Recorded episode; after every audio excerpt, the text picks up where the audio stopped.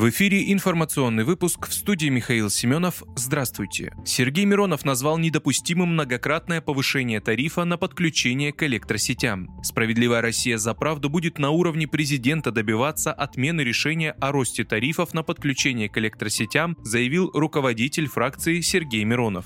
Как сообщил политик, правительство внесло подзаконный акт, в соответствии с которым с 1 июля резко повышается тариф на подключение. Сергей Миронов напомнил о том, что справедливая Россия за правду призывала в целом заморозить тарифы ЖКХ, и в том числе на подключение к электросетям. Уверен, что этот вопрос надо ставить на уровне президента, и мы его поставим, потому что это абсолютно недопустимо, когда такие вещи принимаются подзаконными актами правительства. А где Государственная Дума, где власть представительная, почему нас не спросили. Я уверен, что даже несмотря на позицию Единой России, за такое повышение она бы не проголосовала, пометуя о том, что их избиратели оценили бы это соответствующим образом, резюмировал политик.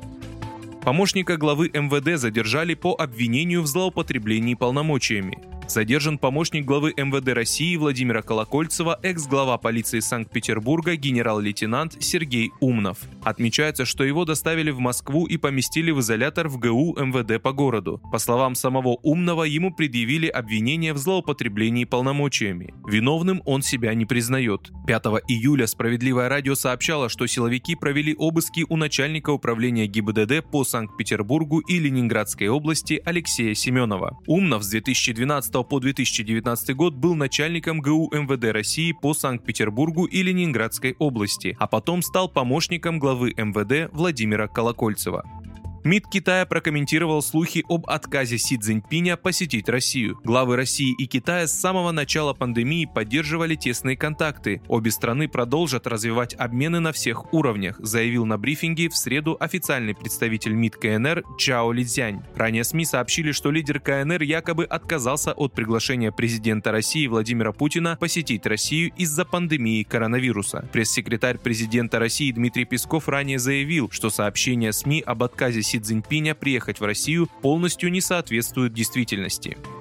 Выпуск российского смартфона АЯ второго поколения может не состояться. Государственная корпорация Ростех по сообщению газеты «Ведомости» столкнулась со сложностями при разработке смартфона АЯ второго поколения модели Т2. Не исключено, что от выпуска аппарата в сложившейся ситуации придется отказаться. Предполагалось, что модель АЯ Т2 дебютирует в текущем году, однако, как теперь стало известно, у Ростеха возникли трудности с поставками процессоров SKIF для нового аппарата. Изготовлением этих чипов должна была заниматься тайваньская компания TSMC, которая прекратила сотрудничество с российскими партнерами из-за нынешней геополитической обстановки. Таким образом, судьба АЕТ-2 сейчас находится под вопросом.